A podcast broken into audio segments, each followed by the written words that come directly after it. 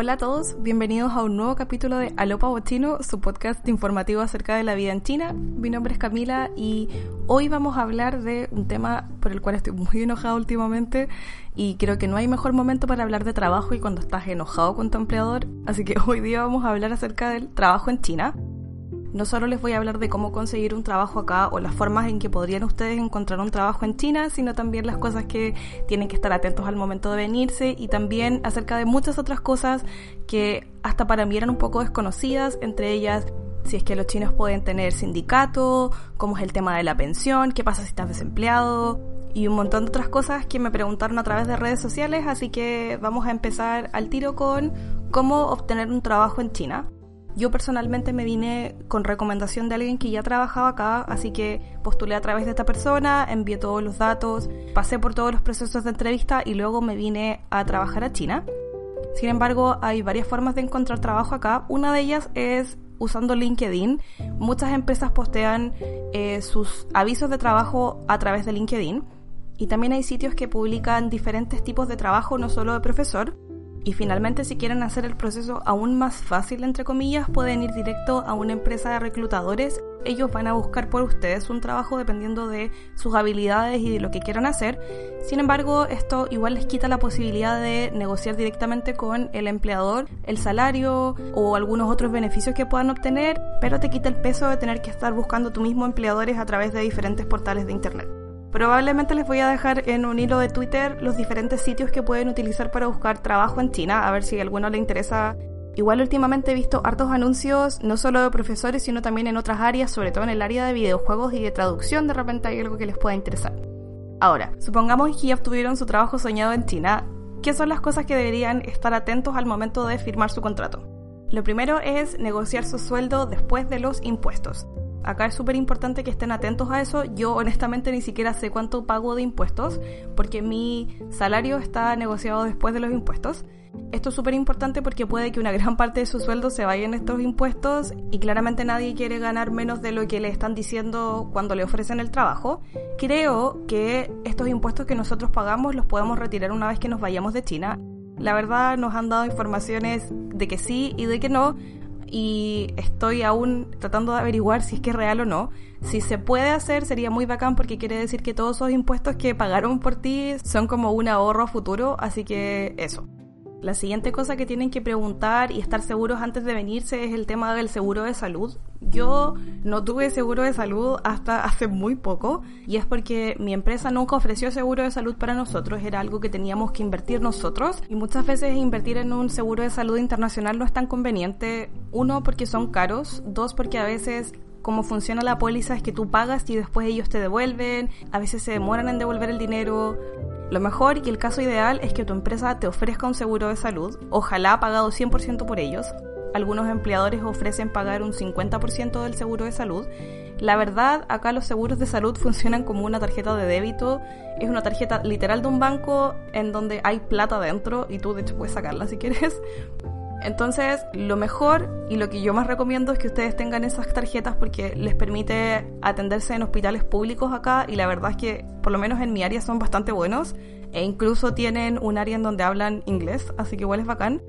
Lo siguiente es la casa. Cuando uno se viene, dependiendo de la empresa por la que ustedes vengan a trabajar, algunos ofrecen un relocation package, otros no. Por lo menos mi empresa no lo ofrecía. Eh, y tienen que ver dónde van a vivir.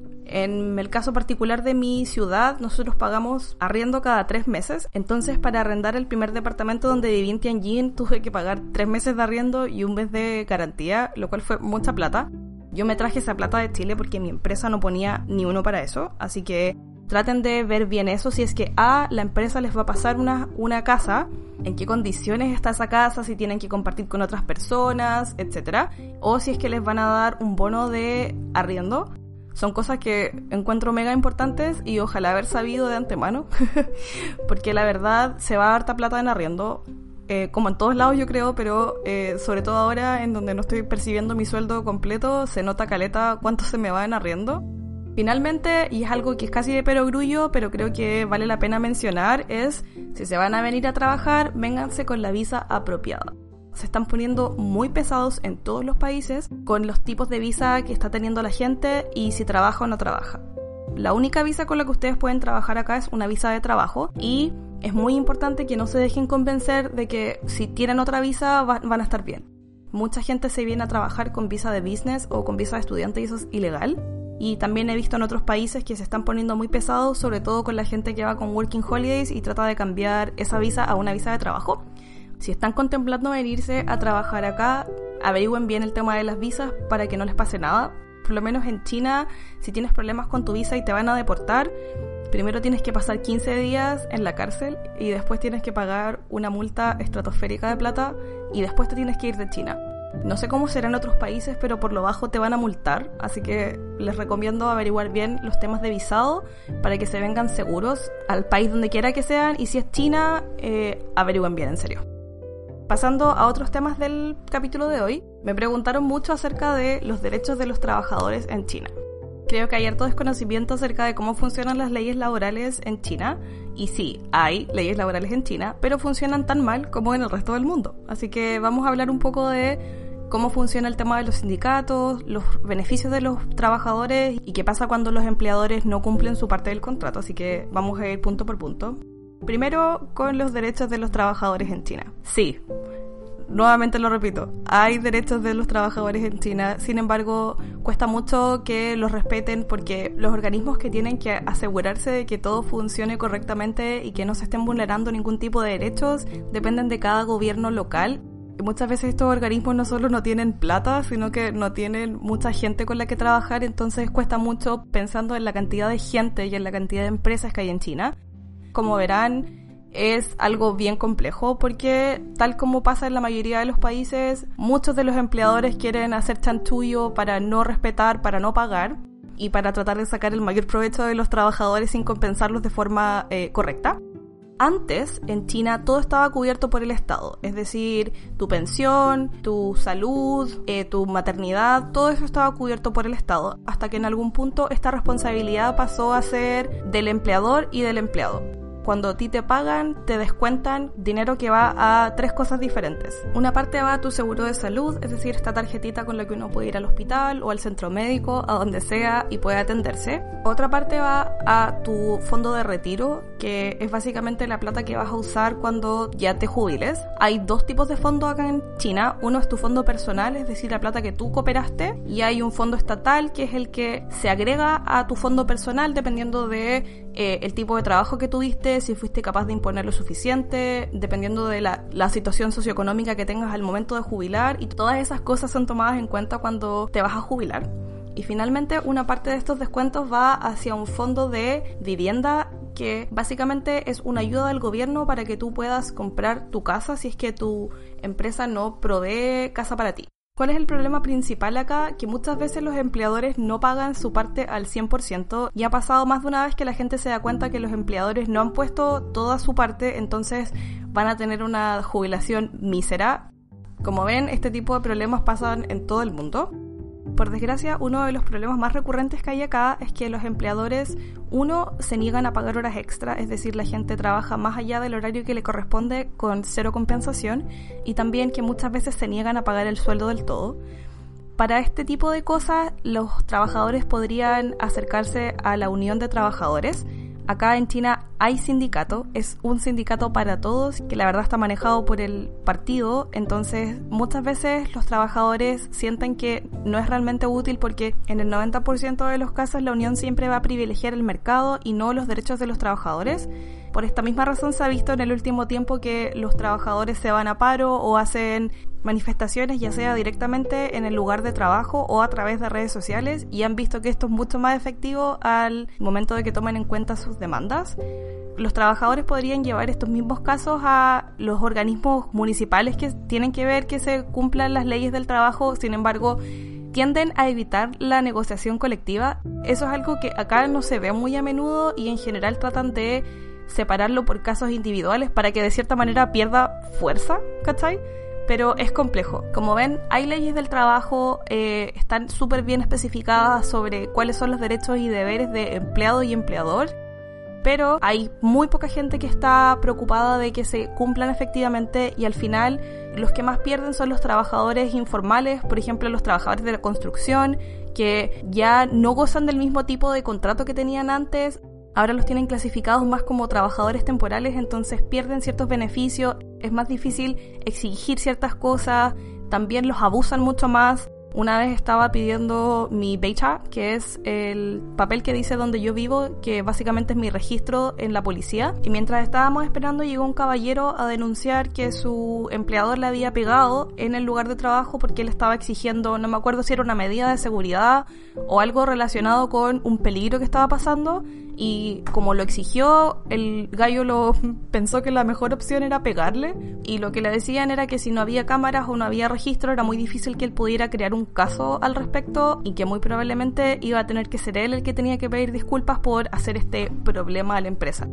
Como ven, las leyes siempre terminan privilegiando a los empleadores y dejan desvalidos a trabajadores que están en condiciones muy precarias como los trabajadores temporales. Y es por esta misma razón que en diferentes zonas de China han aparecido organizaciones no gubernamentales que se preocupan de estos trabajadores informales o trabajadores que están menos cubiertos por la ley y les ayudan a asesorarse de forma legal, porque además yo puedo llevar mi caso a la ley, pero finalmente tengo que yo pagar las costas del abogado y son súper caras. Eh, por eso Muchas de estas disputas laborales tratan de ser resueltas a través de mediación y no necesariamente llevarlas directamente a la ley. E igual es penca porque la mediación siempre van a tratar de gastar la menos plata posible en este empleado y que simplemente deje de joder y se vaya a realmente darle una solución a este problema con esta empresa en particular. Porque si hay un problema con un trabajador, muy probablemente esta empresa va a seguir haciéndolo una y otra vez hasta que la ley les diga que tienen que parar.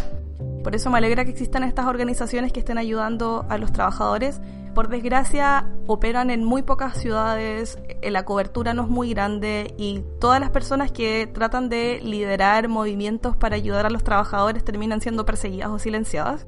Entonces es algo bastante frustrante de ver. Ahora, ¿qué pasa si me quedo desempleado? China tiene un fondo de desempleo, pero por lo que me contaban tiene dos cosas que son negativas. Uno es que es súper engorroso de pedir. Me contaban que la forma, los papeles y todas las cosas que tenías que hacer para obtener este seguro eran burocracia pura y que además la ayuda no era mucha. Básicamente te va a ayudar con suerte a cubrir algunas cosas y no vale la pena porque al pedir este seguro de desempleo queda en tu expediente. Uno, eso te puede jugar en contra dependiendo de cuánto tiempo estuviste desempleado. Y dos, porque lo que ellos tratan de hacer cuando tú accedes a este seguro de cesantía es que tratan de enseñarte algún tipo de oficio para que puedas salir luego de la cesantía. Es decir, si tenías un trabajo haciendo X cosa, te van a tratar de enseñar cualquier otra cosa para que puedas conseguir un trabajo rápidamente y no necesariamente van a privilegiar que busques un trabajo en tu área o que puedas seguir buscando trabajo donde quisieras desarrollarte profesionalmente, sino que lo único que quieren es que vuelvas a trabajar rápido. Así que tampoco es muy conveniente y por eso me contaban que no mucha gente trata de hacerlo por lo mismo.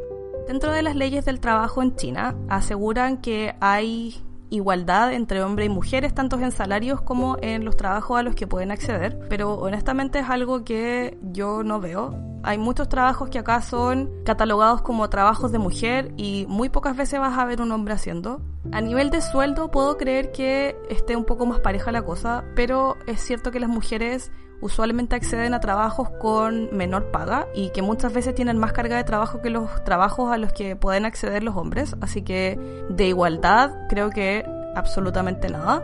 Y algo que a mí me dejó muy shock es que el prenatal y el postnatal son 128 días. Son un poco más de cuatro meses y luego de eso tienes que volver a trabajar. Y eso solo para la mujer. Para los hombres, el postnatal es 7 días. Eso es todo lo que los hombres obtienen para estar con sus hijos. Y además las mujeres trabajan casi hasta el último momento de su embarazo. Todas mis colegas que han estado embarazadas han estado hasta literalmente cuando la guagua se les está saliendo.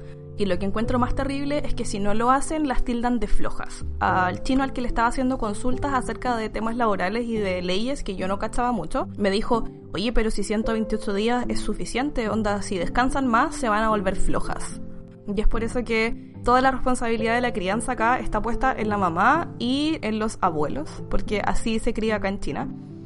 El gobierno está tratando de fomentar de que la gente vuelva a tener guagua, pero teniendo ese nivel de prenatal y postnatal, yo ni cagando pensaría en tener una guagua. Pero eso todavía es algo impensado en la sociedad de hoy, sobre todo porque es casi necesario el casarse y tener hijos. Así que igual es complejo y es por eso que nosotros vemos que muchos de nuestros niños son criados por sus abuelos y no por su mamá ni su papá porque tienen que volver a trabajar inmediatamente hasta el momento de jubilación.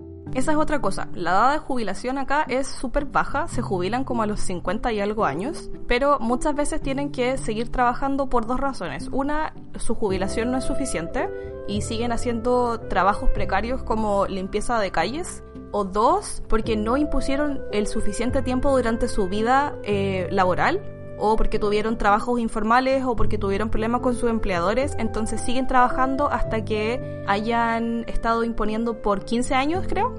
Pero eso ya no sirve en una sociedad como la China de hoy, en donde su población está envejeciendo a pasos agigantados y la esperanza de vida es mucho más alta.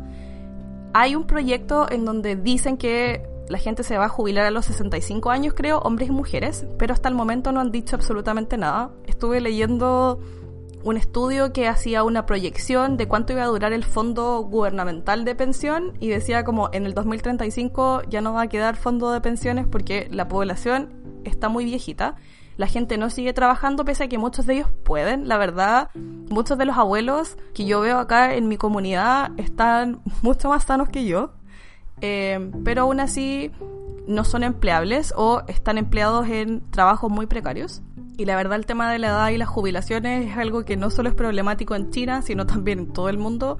Yo en estos momentos no estoy imponiendo a mi, a mi FP en Chile, así que cuando me jubile voy a tener dos pesitos porque tampoco sé cuándo voy a volver. Así que nada, a todos nos espera un futuro muy brillante en nuestra vejez. Vamos a pasar ahora a la cultura de trabajo. El trabajar como chino no solo es un dicho popular, sino también es una realidad acá y esa es una de las cosas que no me gusta de su sistema de trabajo, pero que a la vez nosotros estamos un poco disculpados porque somos extranjeros. Una de las cosas que a mí me dejó más paloyo cuando me vine a China es que de verdad hay gente que cree que el sistema 996 es positivo, que es bueno para la economía y para tu empresa. Para los que no saben, el 996 es trabajar de 9 a 9, 6 días a la semana. Y es algo muy común en empresas grandes y empresas chicas el dueño de Alibaba, que se ha hecho famoso por donar mascarillas y respiradores a todo el mundo, es una de las personas que ha dicho públicamente que los trabajadores deberían estar agradecidos del 996. Mucha gente habla en contra del 996, incluso había como un sitio web que pusieron en contra de esto.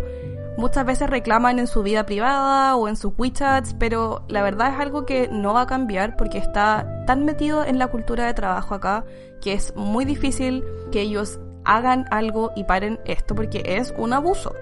Como ejemplo les voy a hablar acerca de mis colegas chinas eh, que trabajan como profesora con nosotros. Ellos no solo tienen que enseñar, sino que también tienen que preocuparse de que los papás estén contentos, de que los papás vayan a renovar un año más con nosotros y tienen que hacer llamadas periódicas, tienen que reportarlas a sus jefes y un montón de cosas que nosotros no tenemos que hacer. Y muchas veces todas estas cosas las hacen fuera del horario de trabajo porque la verdad el horario de oficina no les alcanza. Nos ha pasado que algunas colegas se iban de vacaciones y la jefa las estaba llamando y presionando para que siguieran llamando papás en sus vacaciones. Lo triste es que si no lo haces, te evalúan mal o empiezan a tener una mala imagen de ti y por eso te dejan de confiar ciertas cosas. Hasta cierto punto nosotros nos hemos salvado de esto porque nuestros contratos son muy diferentes a los contratos chinos y porque saben que la mayoría de los extranjeros no va a aceptar este tipo de condiciones de trabajo que son, a mi parecer, casi inhumanas. Eh, yo he visto a mis colegas muy estresadas y llenas de cosas y aún así siguen tratando de poner una cara como positiva, de que esto ayuda a la compañía, de que me encanta mi compañía, pero así como tanto se ponen la camiseta por, un, por una empresa, de un momento a otro son capaces de cambiar su discurso a otra empresa que puede que tenga que ver con lo que estaban haciendo anteriormente o puede que no tenga nada que ver con lo que estaban haciendo y eso a mí igual me choquea caleta. Una de mis colegas más queridas de la empresa se fue y yo solo me enteré porque vi este mismo discurso de esta empresa es bacán, los profesores son los mejores y esta es una inversión para sus hijos, vengan, hagan un demo Y yo quedé muy en shock porque hace, no sé, tres días atrás la había visto postear en el grupo de la empresa, onda comentar algo muy random. Y de un día para otro tomó ese mismo discurso y lo cambió a otra empresa. La verdad yo ni siquiera quería hablar con ella porque estoy muy segura de que nuestra relación nunca va a ser igual. Y es muy triste porque así funcionan la mayoría de las relaciones en China. Están basadas en conveniencia. Soy tu amiga, me acerco a ti, mantengo una cordialidad porque estamos en lo mismo y en algún punto me puede servir esta relación de amistad contigo. Yo me volví cercana a ella porque pasamos un montón de cosas en un centro cuando estábamos las dos casi solas y el director del centro era un inútil de mierda y tratamos de apoyarnos mucho la una a la otra y logramos cosas bastante buenas. Entonces por eso nos volvimos más cercanas. Incluso conozco a su guagua, conozco a su marido, toda la cosa. Pero como ya no le sirvo, ya no soy la profesora extranjera que va a dar demos, que le van a dar a ella un bono de plata si es que firma un niño, yo creo que nuestra relación de amistad ya no va a ser la misma porque ella no ve ningún beneficio en mí, a menos que o me vaya a trabajar con ella o decida, no sé, hacerle clases a su guagua y ella va a volver a ver una conveniencia o beneficio de ser mi amiga, ¿cachai? Y eso igual me rompe un poco el corazón. Ahora, quiero decir que esto no es con todo el mundo. No toda la gente es así, pero es muy común entablar relaciones de amistad o de trabajo por conveniencia en presente o a futuro. Y eso es algo que tienen que tener en cuenta si es que algún día se vienen a trabajar acá o desean hacer negocios. Las relaciones interpersonales acá son muy importantes y usualmente están basadas en, como ya les había dicho, la conveniencia presente o a futuro. Y para cultivar estas relaciones tienes que hacer varios esfuerzos, no solo de presentarte y conocer a la persona, también de ponerle atención a la otra persona, lo que te está contando y recordar esas cosas a futuro. Por ejemplo, si te hablan de, no sé, su aniversario de matrimonio, mandarles un regalo. Si te cuentan que su flor favorita es la no sé cuánto, de repente mandarles para su cumpleaños. Requieren un montón de tiempo y de inversión que va a hacer que esa persona confíe en ti y por ende después te puede considerar para ciertas cosas o simplemente porque tú al tener esta relación con esta persona, demostrarle que te esforzaste, al final esa persona de cierta forma te debe algo, ¿cachai? Y por esa vía puedes obtener diferentes cosas, ya sea que te hagan un favor o incluso que te elijan para una posición o para hacer un negocio. Incluso aunque tú estés menos calificada que otras personas, si tú ya invertiste tiempo y dinero en esta relación, es muy probablemente que tú te veas beneficiado. Un ejemplo muy básico, mis colegas me dejaban yogurt, dulcecitos, de repente me compraban café, incluso una que sabe que soy vegetariana me dejó una leche que está hecha como de nueces, no sé de qué tipo de fruto seco está hecho, pero era muy rica porque me dijo, oh, tú eres vegetariana, quizás no te gusta tanto la leche de vaca, así que te voy a dejar esto aquí. Y era porque así después, cuando ellas necesitaban algo de mí, sabían que iba a ser difícil que les dijera que no. Si me pedían un demo a última hora, o que les hiciera un favor, o que les buscara esto, era como, oh, pucha, en verdad tenéis razón, esta persona siempre se preocupa de mí, así que le voy a devolver el favor ayudándolo en este momento. Y así mismo yo me di cuenta que también cada cierto tiempo es necesario que uno, como extranjero, que técnicamente no formáis parte de esta cultura de relacionarse, eh, te sirve mucho para después tú también poder pedir ciertos eh, favores que muchas veces son muy pequeños, pero que te hacen tener buenas relaciones con tus colegas. Así que si alguna vez trabajan en Asia o con chinos, tengan esto en mente porque les va a ayudar mucho cuando tengan que hacer diferentes cosas en su lugar de trabajo o incluso cuando quieran hacer negocios para terminar de hablar sobre la cultura de trabajo, voy a hablar sobre lo que más problemas me ha traído en China y es al momento de reportar o hablar acerca de cosas que no funcionan en la empresa o en tu lugar de trabajo. Como profesora yo me di cuenta que muchas de las cosas que estaba intentando hacer uno de los centros que nosotros teníamos tenía estructuralmente muchas cosas mal respecto al área pedagógica. Es decir, muchas de las cosas que querían hacer no estaban a la altura de un producto que fuera bueno a nivel pedagógico, ¿cachai? Más allá de te voy a poner un extranjero que habla inglés, sino que realmente fuesen a ser útiles para los niños a lo que le estábamos enseñando. Y yo tuve muchos problemas con el jefe que tenía en ese momento porque él no entendía por qué las cosas estaban mal. Tuve que llevar esta queja a un nivel más arriba del el jefe que tenía en esos momentos y por desgracia no me di cuenta cuánto esto me iba a afectar a futuro. Finalmente la administración entendió cuál era el problema y terminaron moviendo a esa persona de ese centro, de ese cargo que tenía de director, para luego poner a otra persona que era igual o más inútil que esa persona. Y de la misma forma tuve muchos problemas a nivel pedagógico con esa persona. Y al momento de hacer nuevamente un reclamo eh, fue como, ah, ya, pero es que tú siempre tenés problemas. Al final lo que la administración quería hacer era desestimar mis reclamos porque era yo la que tenía el problema y no necesariamente que habían puesto consecutivamente dos personas increíblemente inútiles, ¿cachai?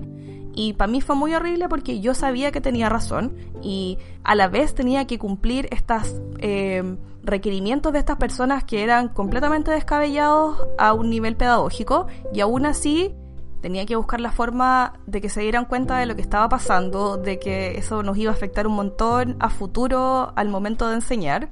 Y para mí fueron momentos muy terribles porque sentía que nadie me escuchaba, o al menos nadie de las personas que realmente podían hacer algo me escuchaba, que al final estaban cegados en pensar, no, pero es que esta niñita siempre es la que tiene problemas, ella siempre es la que reclama, y al final no escuchaban que detrás de eso yo les estaba dando la solución al problema, pero decidían desestimarlo porque si me hacían caso, si me escuchaban, era aceptar que la persona que tenían a cargo no era óptima para, para lo que estaba haciendo, ¿cachai? Finalmente, después de muchos problemas, yo me terminé cambiando de centro y los problemas siguieron ahí. Al final, la administración se dio cuenta que mm, el problema no era yo, que el problema no era que yo siguiera reclamando todo el tiempo, sino que los problemas que estaba exponiendo eran reales y que estaban afectando me estaban afectando a mí directamente en ese momento, pero que le iban a afectar a otros profesores en el futuro. Y cambiaron las cosas, al menos hasta cierto punto, y las cosas mejoraron un poco. Sin embargo, eso afectó caleta la imagen que tenían de mí en la empresa y al momento de cambiarme a este otro centro, tuvo un montón de problemas porque venía con esa etiqueta de trabajador problemático que solo se queja. Por suerte pude cambiar esta visión que tenían de mí trabajando muy duro y haciendo muy bien mi trabajo. La verdad no es algo que me costó porque enseñar es algo que me apasiona caleta y me gusta mucho, mucho mi trabajo. Entonces no fue difícil que la gente cambiara esa opinión de mí, pero era terrible porque colegas con los que yo no había trabajado nunca tenían la impresión de que iba a ser un cacho trabajar conmigo porque yo lo único que hacía era quejarme. Ahora, es cierto, me quejo caleta, pero me quejo cuando son cosas realmente injustas o cuando son cosas que no son adecuadas a nuestra labor o cosas que tengan que ver con el trabajo. Y es la lección más grande que he aprendido en China cuando uno tiene problemas que no pasan por uno, que no hay ninguna forma de que uno arregle.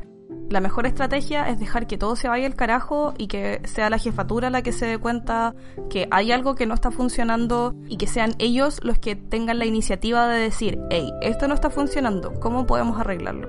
Ahora, si creen que tienen la posibilidad de que su jefatura escuche lo que están diciendo y se den cuenta que hay un problema, es muy importante la forma en la que dicen las cosas. Tienen que ser muy cuidadosos y no ir para nada al choque, no sean como yo, que soy muy directa y eso es algo que no se aprecia tanto acá. Es mucho mejor poner una gran capa de azúcar alrededor del problema y tratar de ser lo más cuidadoso posible al presentarlo, cosa de que no se vea que la jefatura es inútil o que no está haciendo bien su trabajo y que por eso está este problema, sino que hay un pequeño y menor inconveniente que sería mejor arreglar porque así nos ayudaría mucho más a esta otra cosa. Finalmente todas estas cosas pasan porque nuestras culturas de trabajo son bastante diferentes, pese a que tenemos problemas en común, las formas en que arreglamos estos problemas y las formas en que nos comunicamos son diametralmente diferentes y la verdad, esto es algo que me hubiese gustado saber antes y espero que si alguno de ustedes se viene a trabajar a Asia, tome esto en cuenta porque les va a ahorrar muchos problemas, sobre todo si son personas que están acostumbrados a ser directos y frontales con los problemas. Les conviene hacerse la idea de que van a tener que recubrir todo con mucho azúcar si es que tienen que presentar problemas o cosas que no funcionan.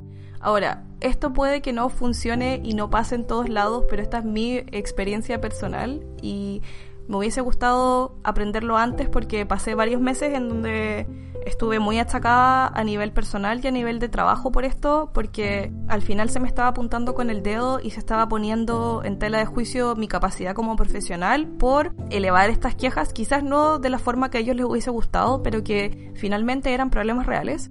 Y para mí fue muy duro que la gente pensara que era mala profesional, porque si hay algo en lo que sé que soy buena es en mi trabajo y es algo que me apasiona caleta. Espero que lo tomen como un buen consejo si es que alguna vez se vienen a vivir y desean trabajar acá. Para finalizar el capítulo de hoy vamos a responder algunas preguntas. Muchas de las preguntas que me hicieron traté de responderlas a lo largo del capítulo, así que ahora vamos a ir con las que no calzaron dentro de estas eh, categorías. Primero me preguntan por los tatuajes y verme como yo quiero. Para los que no me conocen, yo tengo tatuajes en el brazo y cuando me vine a China tenía el pelo casi blanco y después me lo teñí púrpura. Y la verdad es que sí, yo sabía que al trabajar acá iba a tener que cubrir mis tatuajes y eso corre para casi todos los trabajos. Incluso en algunos trabajos te piden que mandes fotos de los tatuajes para saber qué tan cubribles son con tu uniforme o qué modificación tienes que hacerle a tu uniforme. Y respecto al color de pelo, se demoraron harto tiempo en decirme que no podía tenerlo morado, pero aún así finalmente me dijeron que tenía que mantenerlo de un color normal. Literal usaron la palabra normal y la verdad no me quedó otra que acatar. Pero igual últimamente he visto otros profesores eh, de otros centros de mi empresa que igual tienen pelos de colores, pero que no eran tan evidentes como mi mata de pelo morada, así que igual entiendo que esas sean las políticas de la empresa y al final es lo que uno acata. Respecto a los piercings, tampoco puedes tener. Un colega tenía un piercing en la nariz y le pedían que por favor se lo sacara. Así que la verdad, al menos en el área de educación, son bastante estrictos con tu imagen personal. No sé cómo será en otros lados, pero al menos donde yo trabajo sí se preocupan mucho de que te veas muy uniformado. También me preguntan si es que existen los trabajos a honorarios. La verdad, que yo sepa, no. No puedo encontrar mucha información al respecto. Lo que sí hay mucho y me da un poco de pena porque son los trabajadores más desprotegidos, son trabajos a sueldo diario. Es decir, tú vas, trabajas y te pagan por el día. Lo que implica que no tienes un contrato y no tienes ninguna de las leyes de seguridad social asociadas al tener un contrato. Así que eso. Me preguntan también si es que existe el requerir muchos años de experiencia para entrar a un trabajo. Depende mucho de lo que quieras hacer en algunos trabajos te piden, no sé, dos años de experiencia, tres años de experiencia, algunos te piden experiencia específica en el área, pero hay muchos, muchos trabajos donde tú puedes empezar de cero y empezar a subir dentro de la misma empresa. Y eso eh, pasa mucho y es algo muy común acá que tú entras a hacer un trabajo que no es necesariamente especializado, pero que requiere un set de conocimientos que te puedes hacer dentro del trabajo. Lo que van a hacer es que ellos te van a hacer un entrenamiento, vas a tener que estudiar y a partir de eso vas a empezar a hacer tu trabajo. Igual encuentro que es bacán porque en cualquier momento de tu carrera te puedes reinventar como Madonna y pasar de una empresa de farmacéutica a trabajar en algo relacionado, no sé, con moda pero también implica que pierdes toda tu experticia en esa área y también implica que vas a partir desde cero en una empresa que no conoces y vas a tener que nuevamente hacer todas tus relaciones interpersonales, etc. Es un proceso complejo, pero se puede hacer. Veamos. Me preguntan también por la discriminación a personas LGBT en el ambiente laboral. La verdad no tengo mucha información al respecto porque acá ser LGBT no está mal visto, pero suele estar muy escondido y no es algo que la gente te vaya a decir así como, hola, soy gay y tú, ¿qué onda? Entonces es difícil darse cuenta. Lo que sí tengo un caso cercano de una profesora de la empresa que es increíblemente lesbiana. Eh, y en la empresa la trataban como si fuera hombre. Ella es muy, muy, muy masculina no es una persona trans, es solo una persona muy, muy butch. Y la gente la trataba como si fuera hombre. Y nadie se cuestionaba absolutamente nada. Nadie se cuestionaba el hecho de que tenía polola, nadie se cuestionaba el hecho de que era muy masculina. Nada, simplemente pasaba como hombre.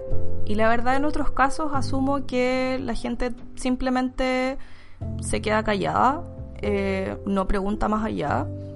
Y quizás y muy probablemente te van a pelar a tus espaldas y luego van a sonreírte de frente porque eso es algo que hacen muy a menudo acá. A nivel de discriminación, quizás muy probablemente si eres abiertamente gay, en algunos trabajos no van a querer que trabajes o si eres una persona trans, muy probablemente también vas a tener problemas, pero en mi realidad no es algo que yo haya visto. Me están preguntando también por cómo funciona el teletrabajo en China. Esto yo lo voy a hablar 100% de mi experiencia personal en estos momentos. Yo estuve mucho tiempo sin hacer clases, hacíamos algunos materiales para los niños, pero no estábamos haciendo clases online y de un día para otro nos están exigiendo que hagamos clases online, o sea, nuestras clases normales, con ningún tipo de material. Nos están pidiendo ahora que nos registremos en una aplicación y tenemos que, de cierta manera, hacer como check-in y check-out en nuestras horas de trabajo. No tenemos idea cómo funciona la aplicación, nadie nos está respondiendo las preguntas. Y la verdad me molesta bastante porque nos están pidiendo que hagamos clases online con cero, pero cero material. Nuestras clases en general son súper activas y tenemos mucho material extra, muchas cosas que los niños usan para jugar, muchas cosas que nosotros usamos para demostrar y nadie nos está diciendo nada. Entonces considero que no saben cómo manejar el teletrabajo. Eh, mis colegas que han estado haciendo clases online cuentan que se demoran un montón de tiempo en preparar eh, material, que muchas veces están hasta altas horas de la noche preparando o hablando con los papás. Entonces, siento que esto del teletrabajo y el hecho de que te están pagando, entre comillas, por estar en la casa, les da mucha más libertad al empleador de explotarte aún más y pedirte aún más.